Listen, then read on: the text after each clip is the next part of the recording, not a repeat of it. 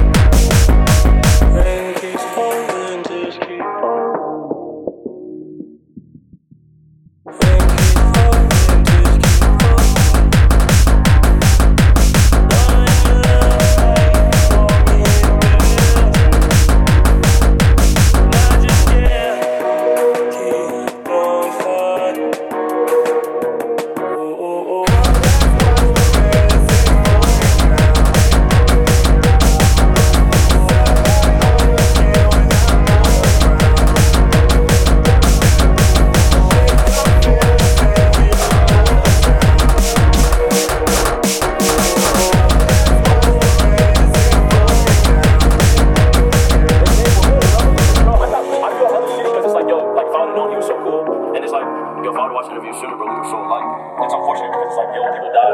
That's when you like, you know, I don't kind of makes you check them out.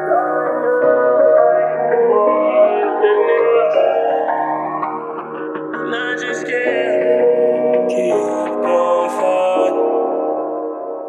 fighting.